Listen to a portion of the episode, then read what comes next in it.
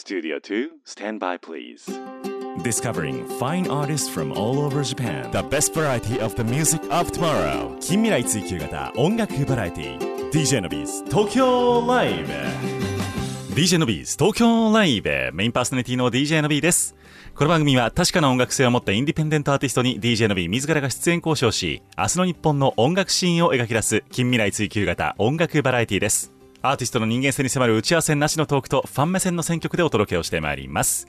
この番組は兵庫県西宮市桜 FM をキーステーションに FM 根室 FM ビュー FM 砺波 FM 七子丹南夢レディオ富山シティ FM 敦賀 FM ハーバーステーション FM 松本宮ヶ瀬レイクサイド FM ハワイホノルルケーズレディオ東京 FM ミュージックバードを経由して59曲ネットでお届けをしてまいりますさあコロナ対策で、えー少しですねリモート収録が多くなっている今日この頃でございますけれども今日はあーキー局であります桜 FM と結びまして初登場のあの方と結んでまいります。今日のゲストはこの方です。山内光一郎です。山内光一郎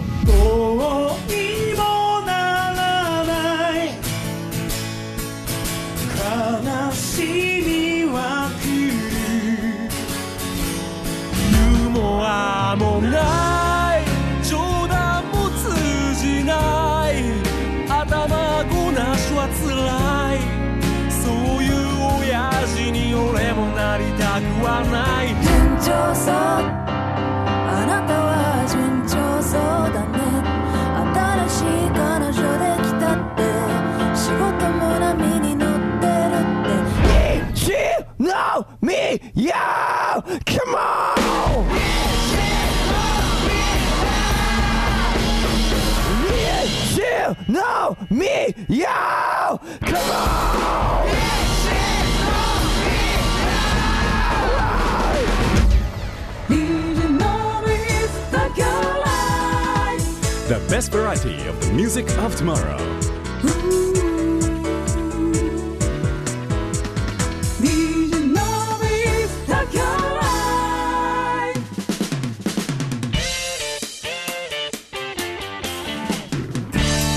東京ライブへようこそ今日のゲスト山内光一郎さんですよろしくお願いいたしますお願いします。えっともう全然初めましてでも何でもないんですけれどもえっとしかしね、ここですか。はいここが噂の半蔵門スタジオですか。杉山さんさんその割にあのちょっと音声が若干カクカクなんですけれどもいやいや、やっぱ景色いいね、ここ。いやそうでしょうこんなとこでやってるんだ。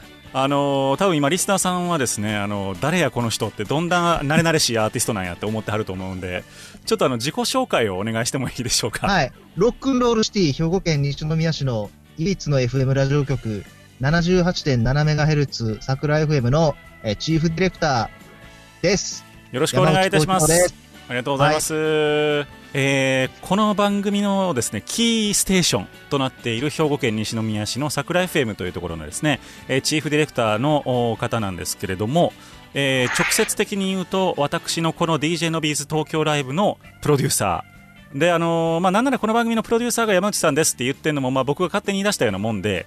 そう。そう何もしてへん、俺。実際あのプロデューサー的な仕事は全部僕がやってるんですが、そはい、ただ、まあ、あの誰か預かってくれる第三者が必要だろうということで勝手に山内さんの名前を使わせてもらってるというのがう。そう。あのそもそもなんですよね名ばかりってやつですね。名ばかりでございます。え今日はあの昨今の事情に鑑みましてですねなかなかこうスタジオにですねゲストをたくさんお越しいただいて収録というのが難しい中、えーまあ、そういうリモートの収録というのが、まあ、あのラジオ的に OK な流れなんであればじゃあちょっとやろうよって以前から言っていたプロデューサーとのお DJ のびとの対談というのをお届けしようと思っておりまして、えー今日は山内さんをゲストにお迎えしてリモートでリモート収録でお届けをしてまいりますよろしくお願いしますお願いします。えーそうなんですよ半蔵門には呼んでくれへんねや。だって東京来ない来れないでしょ今お前も西宮にも来えへんねや。そうそうそう。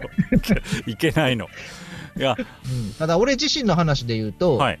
あの西宮市内にやっぱ住んでて、うん。あの自転車通勤をしてるんでう、んうんでしかもまあもちろんその放送局っていうのは休業要請とか、まあある意味自粛の対象ですらないので、まあそうですよね。基幹産業ですよね。なんで、うん俺自身は普通に仕事をしてる。あの、なんていうの？行動的なレベル。あの、あはいはいない、仕事の内容は変わることはあっても、はい。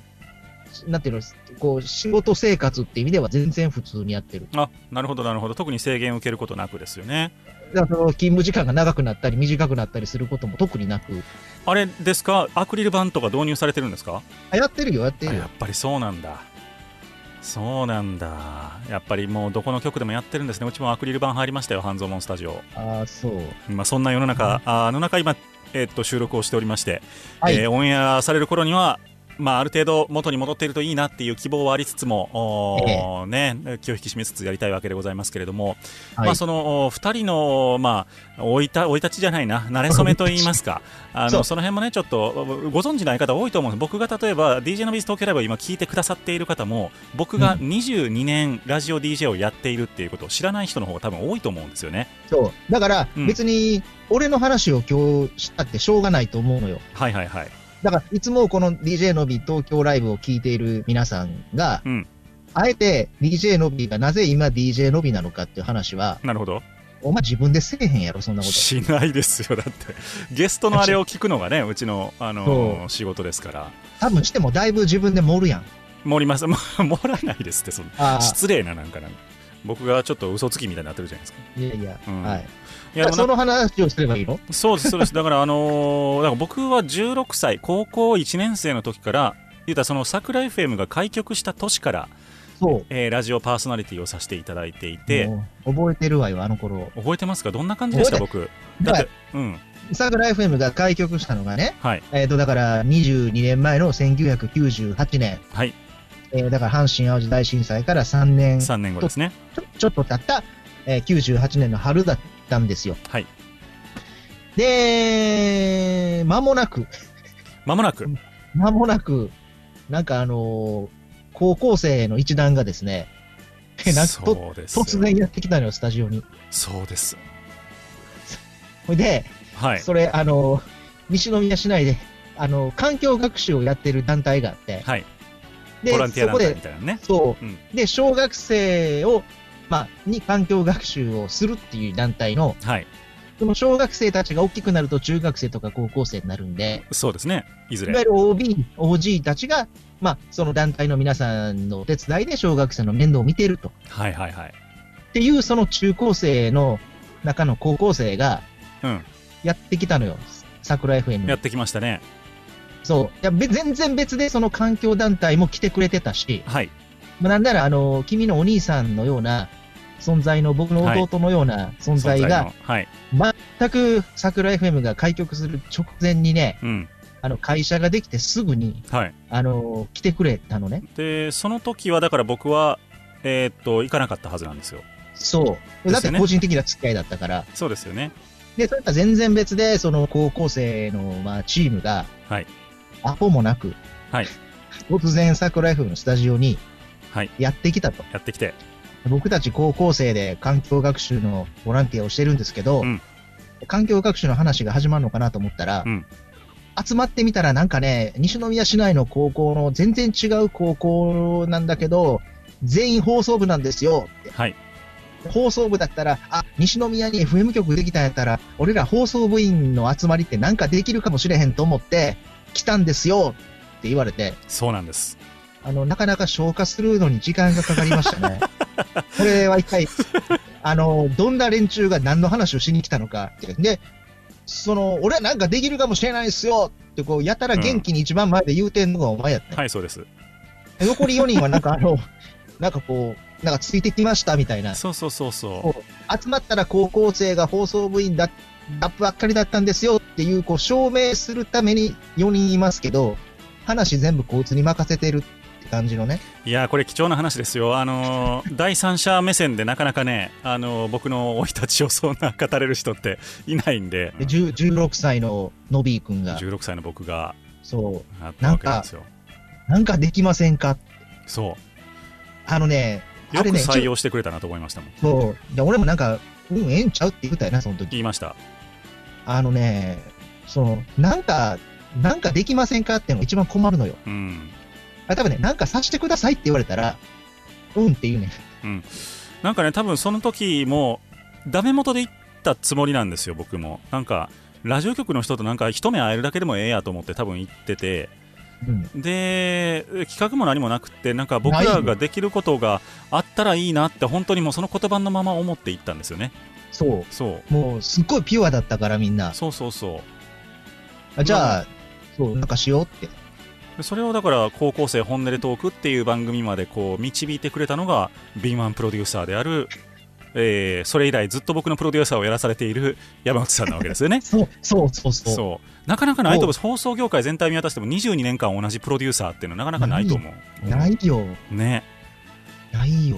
ということで、まあ、その DJ になった僕なんですけれどもそこからその DJ のビズ東京ライブになるまでもまたいろんな変遷があるんですがそれちょっと次のトークにさせていただいあ、てね。そうなの？もう次なの？そうですよ。もうもう10分ぐらい喋ってるんでね。なのでここでですねあの DJ のビズ東京ライブ、まあ、2人で二人三脚でいろいろ作ってきましたので、まあ、ほぼほぼいろんなアーティストを取り上げたアーティストは山内さんも見ていただいてるんですが、そのはい。中から特に印象的なアーティスト今日は4組取り上げていきたいと思っています、ええ。えーまず1組目じゃあ山内さんから選んでくださいはい。もうあの、キキマタクさんを。あえ？印象的ですねいきなり？そこ来ましたねなるほどうん。やっぱりこの番組うんを通じて、はいはい。一番。やっぱ彼がい。ないとうん。語り尽くせないまあ、そうです DJ ねのビズ東京ライブですねはい。衝撃を受けました。どの曲いきましょいや、もうあのー僕の体に電流が走った、うはいえー歌ってる場合ですよ。歌ってる場合ですよ。う。ん。はい。それではお届けをしてまいりましょう。聞きまたくさんのナンバーです。歌ってる場合ですよ。花歌一つが世界を変える。口笛一つが人生を変えるミュージシャンでも何でもない。そんな君が口ずさんでた。たった一生節で僕も変えられた。どう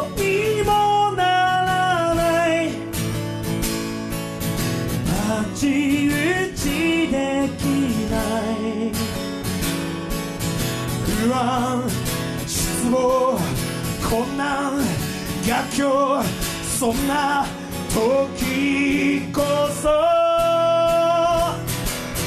ラララ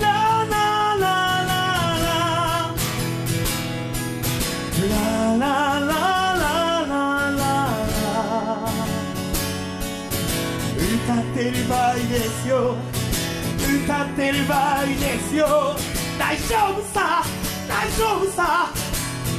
音楽がついてるよ。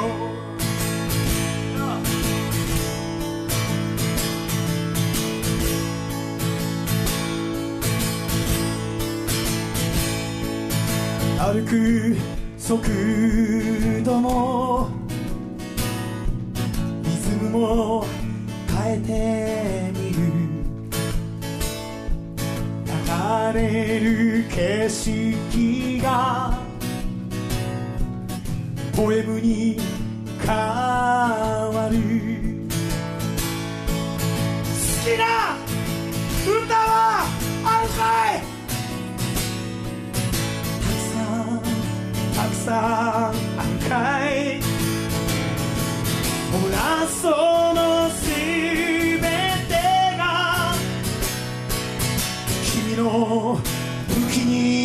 になる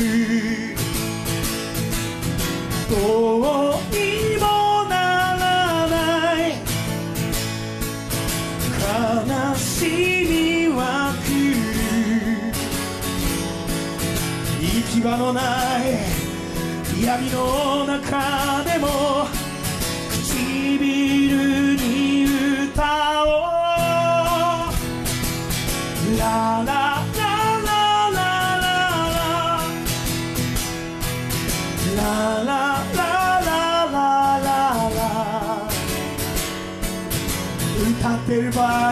よ。歌ってる場合ですよ。大丈夫さ。大丈夫さ。音楽がついてるよ。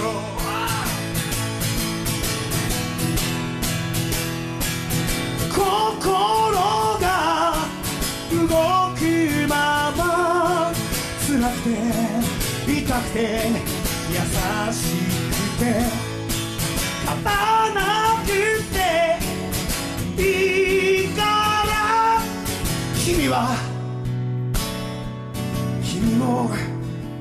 Savior.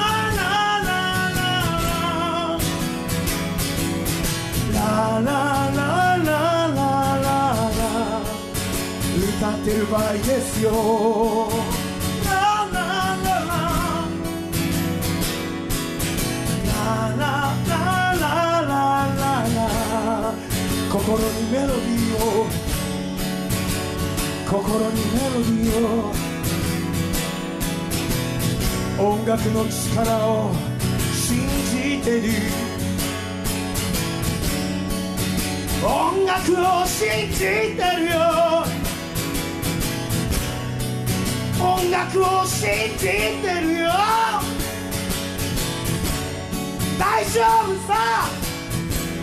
大丈夫さ。音楽が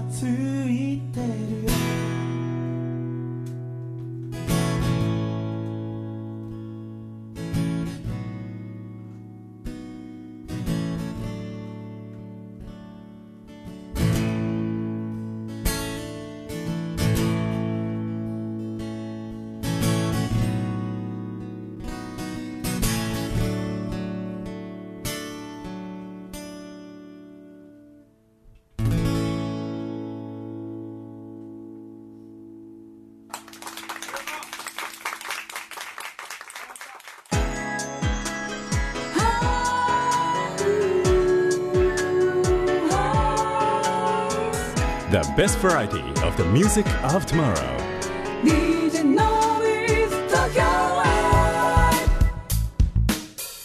お届けしたナンバーが聞きまたくさんのナンバーで歌ってる場合ですよ。でした。今日は DJ のビース東京ライブの番組プロデューサーである山内幸四郎さんをゲストにお迎えしてお届けしています。山内さん。はーい。リモート収録でございます。えっ、となぜこの聞きまたくさんの曲特にこの歌ってる場合ですよを選んだんでしょうか？えーっと、だから今日話が前後するんですけど、はいはい。この DJ の B 東京ライブの、あの、実際のライブイベントあるじゃないですか。ありま。すねで、あの、最初はビルボード東京でしたっけ？ビルボードライブ東京です。はい。東京ね。で、はい。その後、ビルボードライブ大阪。うん。で、その後、えっと、日海芸術文化センターでね、兵庫県、あ、西宮でね、はい。やったんですけど、ちょうど、あれが、一昨年もう一昨年になるのかな？うちの20周年はい。の記念のライブを、 Nobby くんが、東京のね、銀座でやったじゃないですか。ヤマハホールでやりしました。ヤマハホールで。はい。た。で、僕も、あの、二十何年ぶりに東京へ行って、ああそうでしたね。はしゃいでましたもんね。え？えはしゃいでましたもんね東京で。そう、そう、レコード屋行ったりとかして。だって前行ったの、前行ったの、ローリングストーンズの初来日やったもん。え二十歳ぐらいの時ってこと？高校生。あ高校生で？え高校生以来の東京やったのあれ。いわゆる東京はね、あのーほら、ああるやん、あのーあの、テーマパーク行くのに東京はい駅通るとかさ、ああそういうことね。えそうそういうのはあるよ。あれ千葉ですからね。そうそう、東京駅に行ったと、そういうのはあるけど、はいはい。現実的東京に用事があって、東京に行ったのは、それこそ東京ドームのストーンズのライブ以来。あそうなんだ。でしたけど。じゃあ随分なブランクがあって東京にお越しいただいた時にだからそう。衝撃の出会いだったわけですね。そう、その3月のライブの時には、はい。実はその年の10、次の2月に、うんあのー芸術文化センターで、同じ20周年の DJ のび西宮ライブをすることが決まってたんですよ。そうですね。桜 FM の地元の非常に素敵なホールがあるんですけどもそこでさせていただくことが決まっていたんです。そう。はい。で、その3月僕東京行った時は、のびと、まあもちろん、まあいろいろ飲みながら、そうですね。話しながら、2月のね、そほぼ1年後の打ち合わせでもしようよあっつって。誰やろあれやろ言ってねやりましたねあの時も、ねで、行ったのが桜作のライブでう、ん。そこであのーまあ、あの時は聞きま、ね、小川さんと聞きまったく名義だったんですけど、はい。ひらがなの方ね。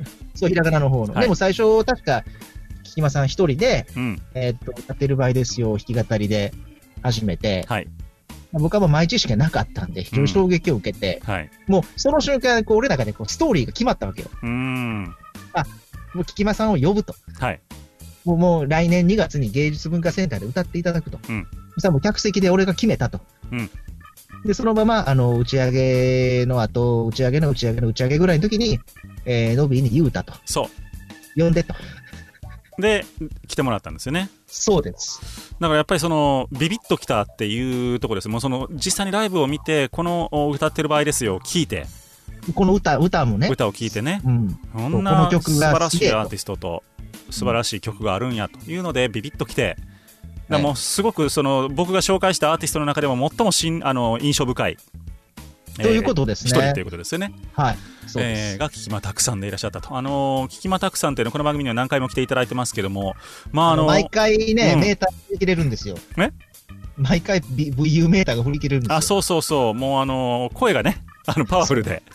そう。あの、小川徹さんと二人でやった、あの、ひらがなのキキマタクの時なんかもやばかったですからね。やばかったね、あれはね。どんだけ下げても振り切るっていう、あの、聞こえるか聞こえないかぐらいまで下げてやってましたけども。そうなんですよ。はいまあえー一度ね、だから西宮のスタジオにも来ていただきたいなって、あの、ラブコールはしてるんですけどね。ああ、そうですね。ずっと、あれから。まああのーな本当に全国飛び回ってて、あのー多分いろんなとこから同じようなお声があるんだと思うんですけど、なかなかこう、うん、刺さらないっていうのは多分難しいと思いますけどね。はい。まあそんなわけでですね、えー、DJ のビーズ東京ライブのプロデューサーである山内さんに今日はゲストにお迎えを、おゲストにお越しをいただいているわけでございます。リモート収録なんですけれども、そう、だから僕が高校生で、えー、桜 FM ですね、この番組のキー局の桜 FM の門を叩いて、その門を叩いた時に中から答えてくれたのが山内さんだったので、それもたまたまですよね。運が良かったのか悪かったのか。そこからじゃあいつもはなんか俺があの、こっちで飲み会するときにみんなに喋ってる話を言いますか？はい、お願いします。で、その高校生本音トークっていう番組を始めて、うんその、有志のね、放送部員たちで。うんそれだから、6月とか5月とかじゃない。うん6月とかちゃうかったな？そうですね。そう。はい。それで、いきなり、その言い出しっぺで、はいみんなを連れてきたノビーが、はいまずいなくなるっていう、はいまず事件がね、そうなんです。そう。お前いなくなるに決まってたやろ、あれ。これは、あ、決まってましたね。あのーそう、そうでした。決まってましたそう。。あれ8月かなんかからでしょ？はい、そうです。そう。えっと、アメリカへ1年間行っちゃうっていう。はい。ねだからそそう。本当にふざけんなですよね。ふざけてましたね。あんだけやる気ありますって言ってきたやつが、そう。もうすでにアメリカに留学をすることが決まっていた決まっいうっててたっていう。ひどい話ですよ、本当。ひどい話やね。俺、残された、あの、人数合わせの人たち、人数合わせ言うな。え？失礼、失礼。俺ら、俺ら、ノビーのために一緒に来たんすけど、みたいな、あの連中。それがでもなんそかう、アメリカから帰ってきたら、すごいみんな独り立ちしてね、独り立ちってあれですけど、成長してね。そう、君が戻ってくるまでこの番組を潰すわけにはいかへん。そう。でなんならその人たちがコアメンバーになって、僕が高校生じゃなくなってからもその番組結構続いたわけじゃないですか。ほんで、アメリカからお前送ってくるのは、なんか自由の女神に登った写真とかさ、そうそうそうそう。そう、なんかもうドヤ顔の写真ばっかり送ってきて、あの、当時あれですよ、MD。MD。もうだって郵便だもん。あ、そうですよ。ネネットないからね。インターネットで送れなかったので、まあ、当時もやっと MP3 が出始めだった頃なんですよね。そうなんですよ。そう。でも MP33 メガ送るのに30分ぐらいかかるような、そんなネット環境だったんで、そうそう。だから、あのー一生懸命、あのーなんていうんですか、みんながで、ナップスターとか立ち上げてですね。音楽をダウンロードしたりしてた時代なんですけど、まあ、それで高校生で1年アメリカ行っそたけど帰ってきてう、、はい、一応高校生を務め上げて、そうです。だから現地からも月に1回 MD で番組を送って、そうそうそう流してもらってたわけですよね。今のほら、あの、ゲーズみたいな感じでね、あ、そうです、そうです。ああいう感じ、ああいう感じ。あの、高校生の番組の中に、アメリカで、あの、自由謳歌してるノビーの声が入るっていう。そうそうそう。そうそうであをの、が1年あって、そう。で、はい高校卒業して、うんまあ実は俺も高校の時アメリカに行ったことがあったから、はい多分こいつのことやから、うん、もうアメリカの大学に行くとか、うんまあ大学に進むとしても多分関東ちゃうかと。まあそうですね。羽ばたこうと。普通に思ってたと。はい、そしたら、あれ、大学になる直前にね、はい、あの、もう4年間面倒見てくださいって言われて、で、また4年間番組を続けるという。そそう。続けたのよ、これが、いろいろ。う。ありがたかったですよ。いろいろ、ね2つ3つ番組ありましたよね、あの時ね。そうそうそうそう。本当に、あの、頑張って。はい。で、4年経って、さすがにあの、就職すると。うんで、東京に行きますと。はい。うん。もうこれで、まあ、もうええやろと。うん思ってたのよ、俺も。うん桜 FM 的にも。まあ普通思いますよね。もう普通思うのよ。なら、いや、東京行くんですけど、あの、実家こっちですし、あの、今まであの、高校の時もアメリカから MD 送ったんで、東京からもちゃんとあの、番組作って送りますから、枠だけお願いしますって言われて、もうその頃はインターネットもありましたからね、もうね。あったよ。お前まだすんのかと。そう。で、それこそ、卓録で、そう。本当にだから東京の自分の家で撮ってうん、送るっていうのをずっとやってましたよね。ねはい。っていうのが続いて、で、僕もあの、30手前になって、まあその結婚したりとかいろいろあって、そう。そう、どうしたもんかっていうところでですね、でも、ちょっと最後、辞めるにしてもちょっと惜しいと、こんだけ続けたから惜しいと思って、で、こんな番組やりたいんですよっていうフォーマットを、もうほぼやること自分で決めて、ある程度整えた段階で、光一さんに持って行って、うん。そしたら、いや、やるもやらんもお前、やるんやろって僕言われた記憶があるんですけど、そうやんな。そう、枠だけくださいみたいな。うん、だって、俺、だいたいそういう話の時、もうみんなそう、いいいよか、いいんちゃうしか言わへんやん。そう。っていうか、まあ、あそうか。俺が、俺、俺あかんっていう時ってもうほんまにあかん時やからな。そう、あの番組として絶対成立しない時しか言わないっていう。そうそうそう。で、大体こう、付き合いが長くなると、うん普通みんなあかん話で持ってけえへんねん。っうんうんうん。てことは、基本的に俺が言うのって、いいええよか、ええんちゃうしかないの 確かにね。そう。でも当時としては結構画期的だった、その番組をダウンロード配信もやるっていう。そ当時はあの、サイマル放送もやってなかったんですよね、桜 FM う。やってなかった。そう。うん。だから、あの、インターネットにさ番組、桜 FM の番組を載せるっていうのは多分僕が初めてやったんですよ。でしたよね。そうやね。そうそうそう。あの、なんか単発ではあったと思うんですけど、うん。そういう意味では、ちょっとその辺が大丈夫かなって僕思いながら持ってったのすごい覚えてます。話だからもう、そういう、なんていうの、システム的なこととか技術的に、うんいや別にできるんやったら、うん。まあもう、もちろんどうぞっていう。ね。そう。なんかそんな感じで、あ、なんかその辺は著作権とかちゃんと気ぃつけやっていうぐらいのことしか多分言われなかったんですよね。そうそうそうそうそうなんです。だからそういう経緯で DJ のビース東京ライブが始まりましてですね。えー桜だけじゃないんだな。そうですよ。9年目でございます。そうだね。いやーまあそんなわけでございまして、えーまあ、DJ のビス東京ライブがどういう風にできたかというところまでをちょっと振り返ってみたわけでございますけれどもここで1曲お届けをしようと思いますはい。これ僕選んでも大丈夫ですか？どうぞ。もう僕が、あのーなんだろうこの番組の中からこの番組が輩出したってもう言ってもいいんじゃないかっていうアーティストが一人いまして、ええ。えー高田リオンさんというアーティスト男性アーティストがいるんですけれどもね。いや彼は異色なんです僕本当に最初はあのアーティストとして出会って素晴らしい、ね、あの音楽を奏でるアーティストだったので。紹介したらなんか紹介した週にそれこそ山内さんが電話かかってきたかなんかでそうそう。だから、そうおこは、高田リオンと友達なんかみたいな感じでしたよねそうね。え、なんで山口さん高田を知ってんすかつって。そうそうそうれはずっと憧れてたのよ。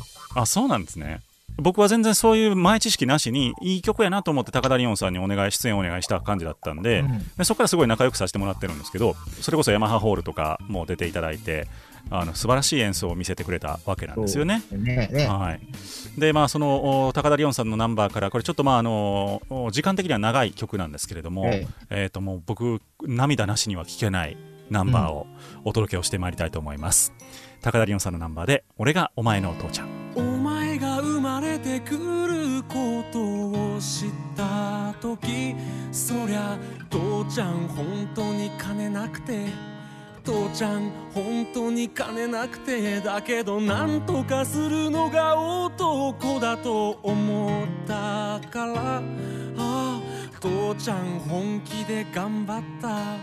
父ちゃん死ぬ気で頑張った。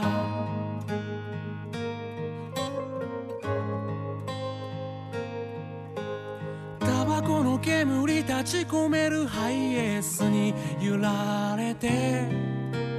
父ちゃん現場で汗流し母ちゃんは家で頑張っただから無事お前が産む声を上げたあの夜は父ちゃん本当にほっとした。父ちゃん本当に喜んだよ。お前が大きくなったたら話すつもりだけどあの頃父ちゃんほんとろくでもなくて自分の夢ばかり追いかけた。お前がミルクを飲んで寝静まったのを見計らって言え。父ちゃんこっそりギター弾く。一日1時間だけギター弾く。自分の夢とお前の未来天秤にかけてみたけどどっちにも傾かなくて本当に困ったよ。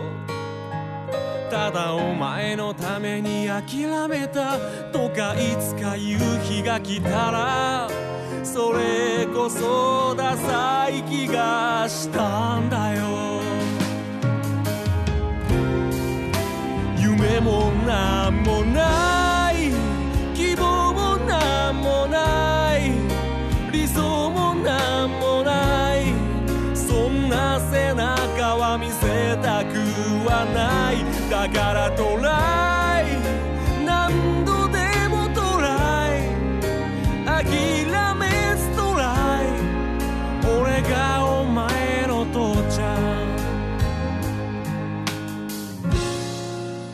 無様でも父ちゃん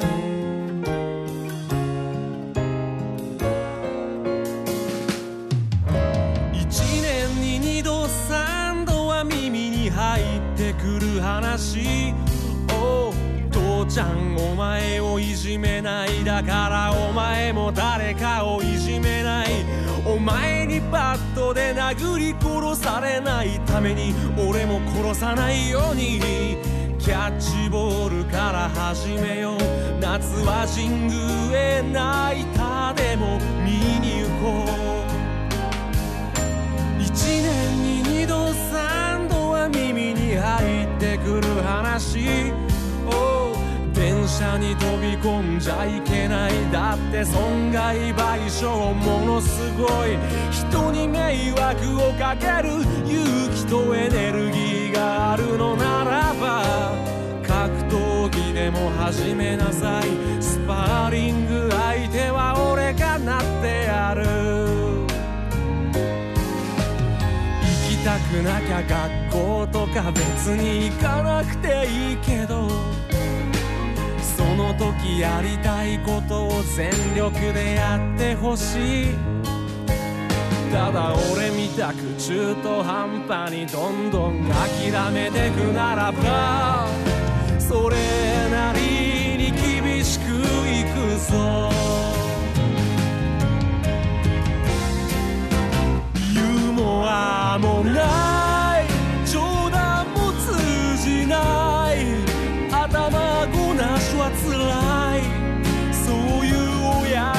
俺もなりたくはないだからスマイル。なるべくはスマイル。極力はスマイル。見せてゆきたいぜスマイル。不安だな。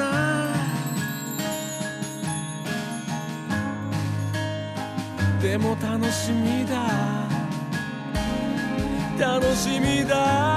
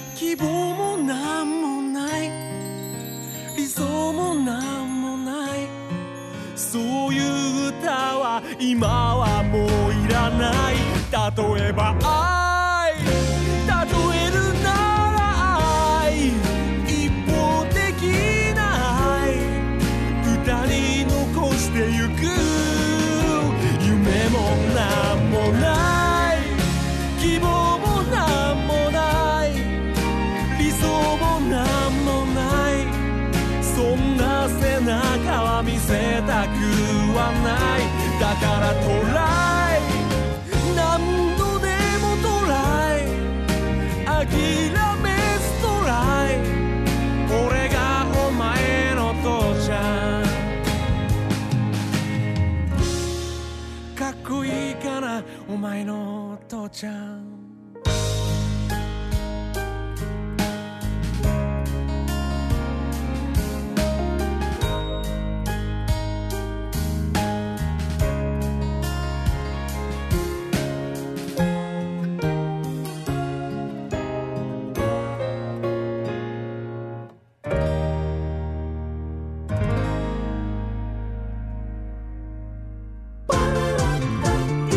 日の日本の音楽シーンを追求する近未来追求型音楽バラエティ The best variety of the music of tomorrow.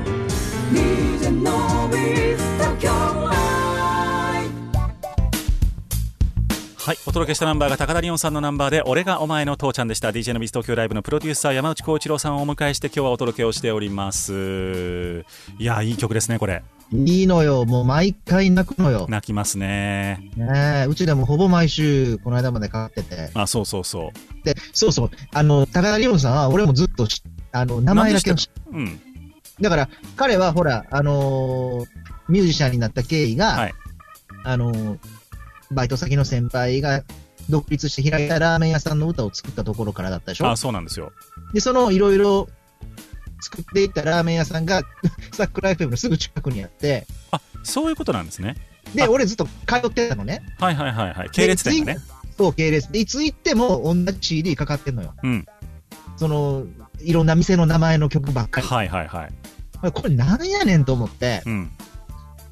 でも、まあ、忙しそうだし、そう、店主に聞くでもないし、うん。そうですね。で、いろいろこう、名前とかで検索をしてさ、はいラーメン屋の名前とかで、はいほら、高田リオンって出てきて、ネットで。はいあこれ高田リオンって人が歌ってるんだと思って。なるほどなあ本当にじゃあお店の BGM から知ったっていうそうそうそうそう。で、まあ、うん CD が置いてあったりとかしたんだろうけど、うんで、まあ、高田リオンっていう人がこのラーメン屋の歌を歌ってるんだっていうので、ずーっと聞いてて、はいはいはいそう。で、ある日突然、あの、DJ の東京ライブに、高田リオンですって出てきて、すお、すげえ、高田リオンやんけと思って。あじゃあ本当にあの有名アーティストあのなんかスピーカーの向こうの人として認識していたのが急に距離が縮まったみたいな感じだったんですねそうそう。だから、ああんまりネットに情報が流れてないからさ、そうですね何高田リオン知ってんねや、みたいな。そういう感じやったのかで、なんで知ってんすか、高田リオンって言われたのな、俺も。はいはいはいそういや、実はいやいや、ラーメン屋で毎週聞いてんねんけどって。そう。でも本当にあのなんていうの元気のいい時も悪い時もすごく味のあるアーティストでね。あのでこの父ちゃんの曲が出てきてもこれは絶対ステージで僕生で聴きたいと思ってそう。うん。えーっとビルボードライブ大阪と,、えーっとヤマハホールドのイベントに出ていただきましてもう大盛況っていうアーティストで、あのーまあ、いろいろこう事情があってですね、あのー中国地方の方にね、そうなんですよね。あの山陰地方の方に、えーっと移住移住されたというか住所を移されたんですよ。ではい。あのーラジオ活動、あのーなんていうんですか？あのアーティスト活動はもちろん続けつつだったんですけれどもうん。ある日突然連絡が来ましてね「のびさん僕就職することにしました」って言われてああそうなんやえど何をするんですか？って聞いたらうん。ラジオのアナウンサーになりますって言われてそうなの。そうなの。そう今だから FM 山陰かな？島根ね。はい。やってるよね。の、えー、と曲アナとして活躍をされていてですね。だかららこの4月から番組が増えたとかって、そうそ Facebook で書いうてあっ。言っててました。だから言うたら僕ライバルなんですよ、まあ、ライバルっていうほどでもまない。あ、なんかどっちが上かとかじゃなくて、なんか同業者になっちゃったんですよね。なっちゃったよね。そう。だからある意味ではそのうちの番組が輩出したと言ってももう過言ではない。そう。だからみんな応援してて、そうあのーそのラーメン屋にね、たまに食べに行っても、はいはい。リオン君久々に東京でライブするらしいよって、あすごい。いや、まあ、もう俺も知ってんねんけどっていう話なんやけど、すごい。いやみんなそうやってこう、チェックして追っかけ、特に追っかけてくれてて、うん。すごい嬉しいんですよ。いや本当にいいアーティストなのでね、またあの関西でライブの機会なんかも、まあ、ちょっとコロナいろいろが終わったら作っていきたいなとは思ってるんですけれども、まあ、そんな、まあ、あのライブ、ライブって今まであのお話を何回かさせていただいたんですけど、この番組の特徴の一つとして、ですね、はい。えー年に一度は大きな会場を貸し切って、ですね、えー番組に出てくれたアーティストを取り上げるライブを、ライブイベントをやると。借り切ってやろう。あ借り切って、そう、借り切ってやるというのを2012年からじ、あ2013年か、2013年からずっと続けてきています。そんなになるか。そうなんです、だからもう7年ずっとやってきて、多分回数で言ったら10回近くやってるんじゃないのかな、9回とかやってると思います、うん、ダブってる年もあるんで、うん。えーだから最初、ビルボードライブ東京から始まって、えーえー。ビルボードライブ大阪、あとヤマハホール、そしてうん兵庫県立芸術文化センターと、まあ、いろんなあの素晴らしい会場でですね、えーうんライブイベントをやってまいりました。はい。そんな多分ラジオ番組今までなかったと思うんですけど、コミュニティ FM でもね、全体を見出しても少なかったんじゃないかなと思いますけれども。というのが DJ のビジ東京ライブを多分今ほぼ丸裸にしたんじゃないかな。なんか言い忘れてることはあります、僕。であったり、こう、DJ のびの、何？あの、生い立ち？うん、そはい。う。大体網羅できましたかね、DJ のビのことについては。うん、これでお聞きの方はね、うん DJ のびがなぜ DJ のびなのか、そう。よく分かったと思われる。ここに至るまでの経緯が分かっていただけたかなと思っております。はい。えーっと、じゃあ次の曲は山内さんの番ですが、どうしましょいや、これはもう俺っていうか、我々二人う。はい。のもう、あのー 歌姫をあー、そうきます？行きましょうよ。この話の流れで。ご紹介ください。はい。もう、西宮のダークヒロイン。はい。早川くるみさんを。あーどの曲いきます？彼女結構多作ですよ。そうなんですよ。うんだけど、やっぱり今日のこの話だったら、うん俺はやっぱり順調そうだね。あー確かにね、トントン拍子で来たような感じで今見せてますからね、DJ の B も。そうだね。そういうことじゃなくてあさ、違うか。はい。うん、じゃあ、あのーうん、世紀の名作、レッツゴーあの世から、はい、順調そうだねを。はい、お届けしましょう。ねえあなたと別れたせいで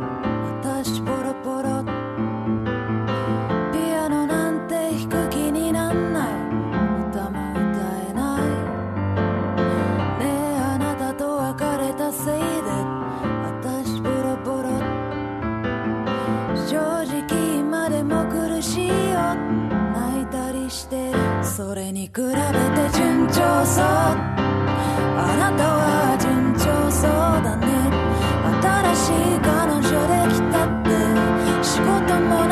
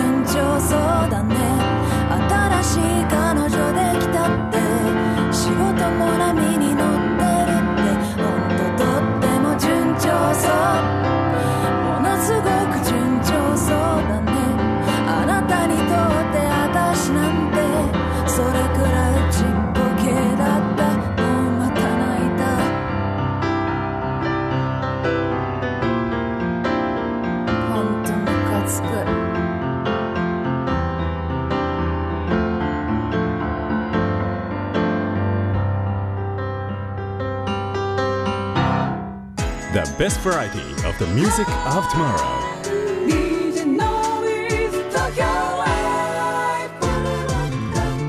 明日の日本の音楽シーンを追求する近未来追求型音楽バラエテ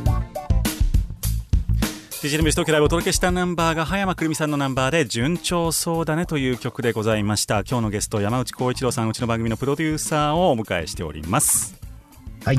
えーリモート収録ということでねこんな世の中が来るとは思いませんけでしたけれども結構ねクオリティ高く、えー収録ができていることに私びっくりしておりますそうこの葉山さんっていう素晴らしいアーティストを、まああのー発掘してきたのはいつだったか忘れましたけれどもこの方がれも、うんそうなのよ。あのー、我々西宮でね、そうラララミュージシャンコンテストっていうコンテストがあって、あそうだそうだはい。えーっと、第5回やったか、第5回か第6回のグランプリが、葉山くるみさんだったんですよ。はいはいはい。で、僕はもちろん、その、審査員をずっと仰せ使っているので、うん。あの、まあ、縁があって、知ってたんですけど、これも、ある日、あの、DJ のビズ東京ライブに、葉山くるみさんが登場して、はいあ、そうなんや、繋がってるんや、みたいなね。ら僕もその事実を知らずに多分呼んでるんですよね葉山さんをそう、そうなんです、そうなんですよ。そうなんですよ。でなんかみんなずいぶん親しそうに葉山さんと喋るからどういうこと？って言ったらい。やいやいやそれラララミュージシャンコンテストでみたいな話になってそうなのよ。そうなんですよ。だからびっくりしましたあれも。ねうん。というわけで、まあ、葉山さんもその後ライライブイベントにね何回か出ていただきまして。そうなんで先ほどのキマさんの話にもあった、はい。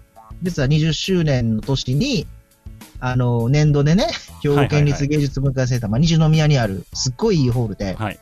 まあ、初めて、そう、桜 FM としても初めてのライブで、そうですね。で、DJ のビズのライブとしても初めての、はい。この芸術文化センターのライブに、まずキキマさん呼びたかったっていうのと、はいはいはい。